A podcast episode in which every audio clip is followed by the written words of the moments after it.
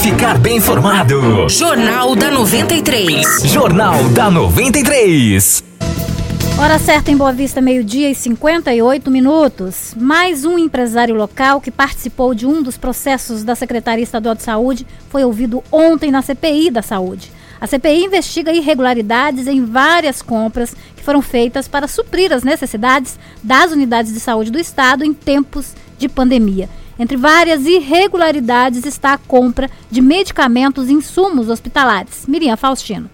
O valor do processo emergencial aberto pela Secretaria Estadual de Saúde para aquisição de medicamentos e insumos foi de 32 milhões de reais. Uma das concorrentes foi a empresa Acácia Comércio, que fica em Minas Gerais. Em depoimento nesta quarta-feira, o sócio proprietário José Maria Nogueira afirmou que participou do processo, mas a empresa não foi contemplada. Nós participamos desse processo de dispensação emergencial, cujo Rodrigo, representante, assinou a proposta e nós não ganhamos nenhum item nessa proposta. A justificativa que nós recebemos é que os nossos preços não foram contemplados, teve preços menores que os nossos. O processo de cinco volumes, realizado na modalidade dispensa de licitação não chegou a ser finalizado. Segundo o relator da CPI, deputado Jorge Everton, além de não estar com as páginas enumeradas, não existe na documentação um mapa com os preços apresentados pelas empresas que concorreram. Tem diversos documentos aqui, cotações,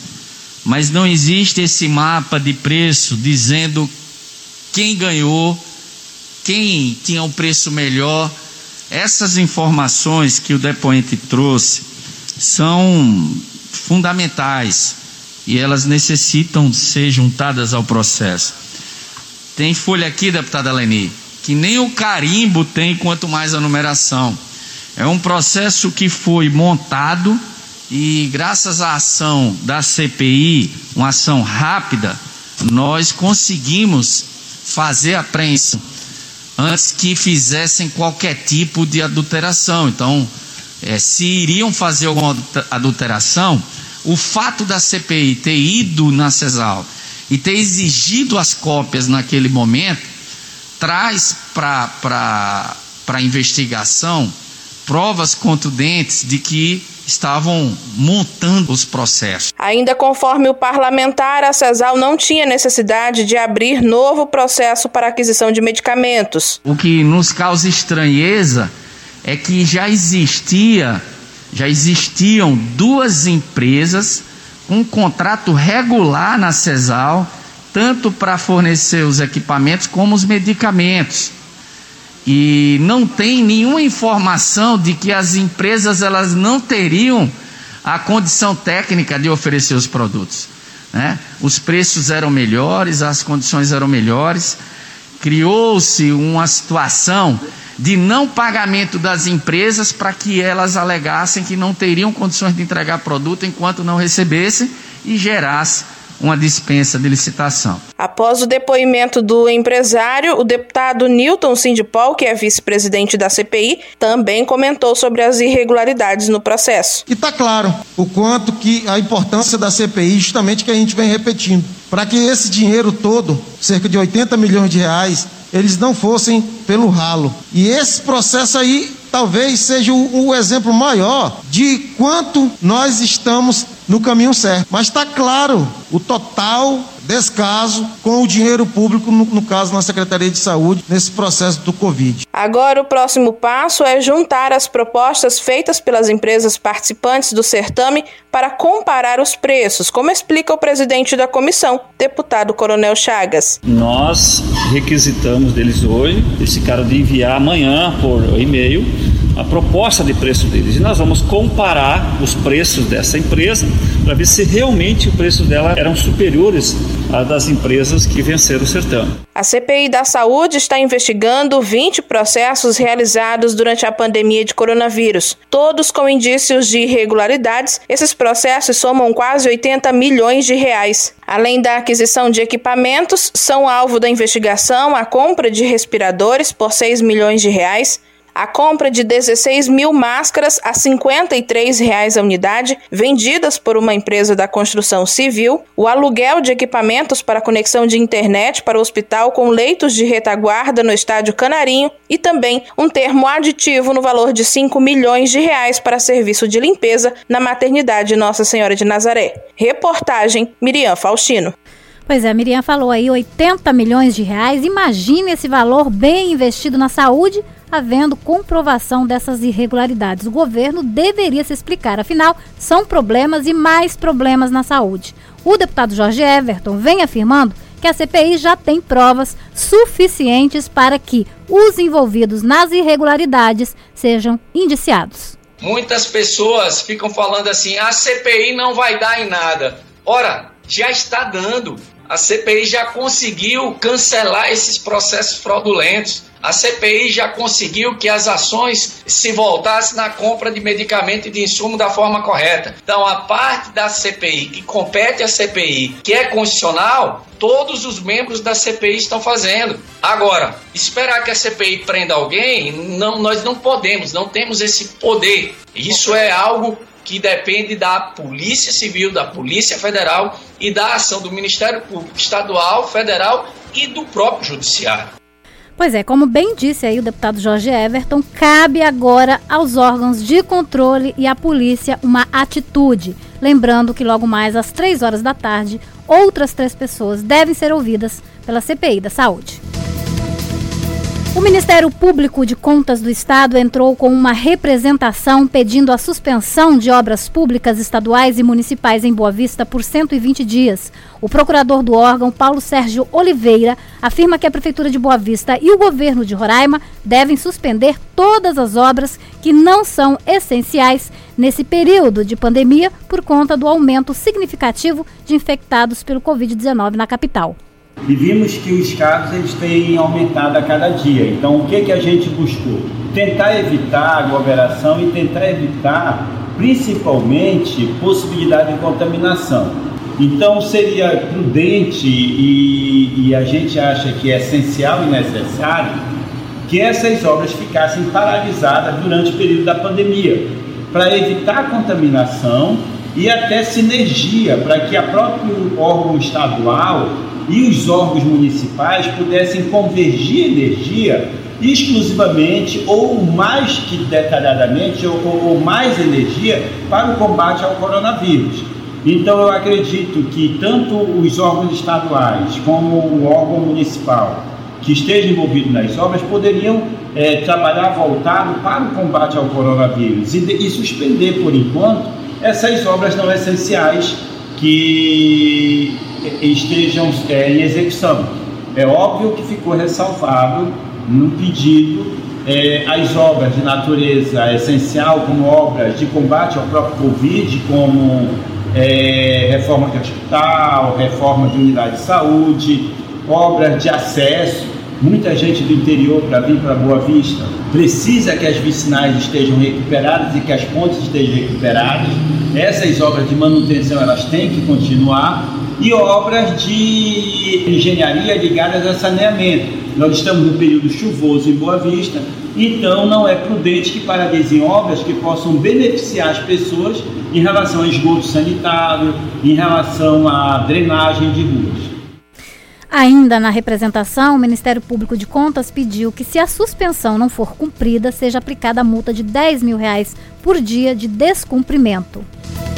A Procuradoria-Geral da União ingressou com uma ação no Supremo Tribunal Federal pedindo a suspensão da lei que fixa o salário dos procuradores de Roraima. Para a Procuradoria, a legislação estadual afronta a Constituição. Na ação há ainda o pedido para que seja derrubada um decreto assinado em 2015 pela então governadora Sueli Campos, no qual foram publicadas as tabelas de remunerações com efeitos a partir de 2015. Contudo, em consulta ao portal da Transparência, os valores pagos a procurador, ao Procurador-Geral do Estado são inferiores ao que determina a lei e o decreto. Os salários variam entre 27 e 31 mil reais. A Procuradoria-Geral de Roraima informou que a ação é improcedente, já que a mesma regra é aplicada aos magistrados em todos os órgãos que compõem o Poder Judiciário na esfera estadual, na Defensoria Pública, Ministério Público, Ministério Público de Contas e Procuradoria-Geral do Estado. Ontem à tarde, o Senado Federal aprovou o novo marco legal do saneamento básico. A proposta prevê a participação da iniciativa privada para administrar o setor. Se virar lei, o que depende da sanção do presidente Jair Bolsonaro, a medida permitirá a privatização das companhias de águas e esgoto em todo o país. Essa é uma possibilidade que já foi citada, inclusive, pelo governador Antônio Denário para Caer. Levantamento da Agência Brasil mostra que hoje em 94% das cidades brasileiras, o serviço de saneamento é prestado por empresas públicas. As empresas privadas administram o serviço em apenas 6% das cidades. Mas a questão é: até que ponto a privatização das estatais traz benefícios e prejuízos? Será que em Roraima isso pode dar certo? Vamos conferir na reportagem de Miriam Faustino. Pela proposta do novo marco de saneamento básico, o objetivo é garantir que 99% da população brasileira tenha acesso ao fornecimento de água potável e 90% esteja com esgoto tratável até o ano de 2023. Ainda conforme o texto, ao permitir que as distribuidoras públicas sejam privatizadas, aumentaria a concorrência e otimizaria a qualidade dos trabalhos. A privatização do setor foi motivo de longa discussão no Senado nesta quarta-feira. De Roraima, Telmário Mota e Chico Rodrigues votaram a favor. Já o senador Messias de Jesus, aliado do governador do estado e padrinho político da CAER, votou contra a proposta. Não é difícil imaginar qual destino que terá o setor de água e saneamento em nosso estado. A privatização vai entregar o filé para as empresas privadas que é a capital Boa Vista, onde tem 65% da população e que pode ser atrativo, claro, para a iniciativa privada, porque 93% de Boa Vista tem esgoto e, e tem saneamento e apenas e 99% da população tem água tratada.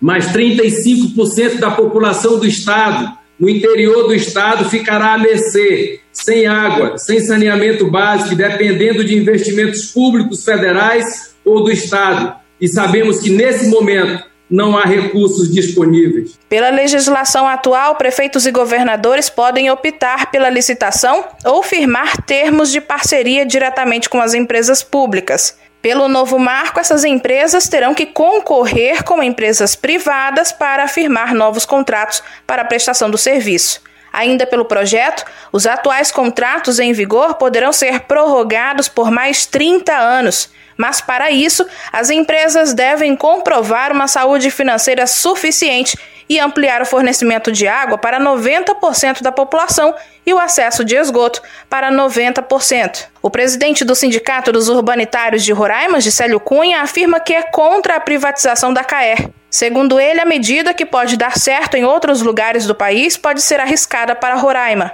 Gisélio destaca ainda que a privatização vai aumentar a tarifa do serviço. Pode ocorrer semelhante ao que ocorrer no setor elétrico, uma tarifa altíssima, né, porque vai ser o custo é repassado ao consumidor e vale lembrar também que o que o investimento ele requer a contrapartida, principalmente por se tratar da iniciativa privada.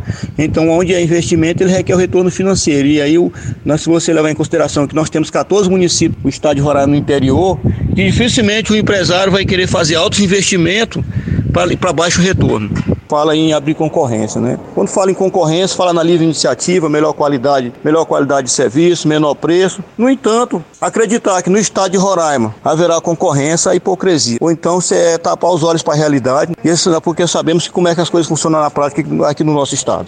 Gisélio também critica a atual política de gestão das empresas públicas, Segundo ele, a má prestação do serviço atualmente está ligada ao apadrinhamento político. Atribuir a culpa ao fato de ser público é tapar os olhos para a realidade. A gente sabe também que eu quero fazer uma crítica que a nossa estatal, nosso Brasil afora, infelizmente, o grande problema dela é a padrinhagem política, a influência, a politicagem. Né? Então isso funciona como um câncer, o que impede a empresa muitas vezes de ter boas práticas de gestão, de, de oferecer um serviço de qualidade. Então o grande avanço que poderia ter é, seria o governo ele deixar nas suas estatais isso eu falo estatais nas três esferas, deixar de, de exercer, a conduzir a empresa baseado em interesse político. Não deveria prevalecer o interesse técnico. E para isso teria que ter uma gestão composta por profissionais, por bons técnicos, para que possam oferecer a, ao país um serviço de qualidade e boas práticas de gestão. Segundo dados do Sistema Nacional sobre Informações de Saneamento, tirados do painel Saneamento Brasil, até 2018, 278 mil pessoas, 48,3%, ainda não tinham os resíduos coletados em Roraima. Além disso, a empresa acumula dívidas de mais de 400 milhões de reais,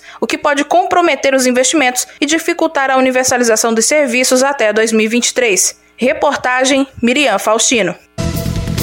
E os partidos políticos registrados no Tribunal Superior Eleitoral têm até o dia 30 de junho agora para enviar as prestações de contas do exercício de 2019 à Justiça Eleitoral.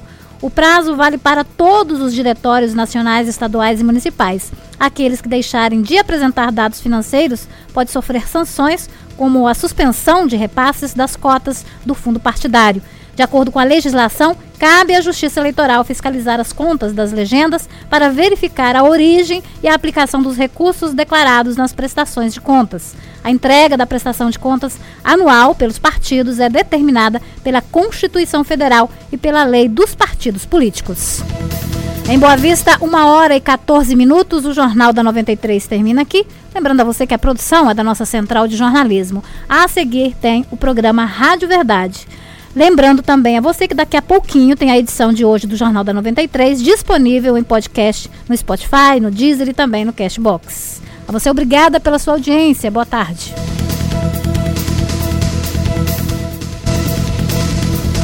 Termina aqui.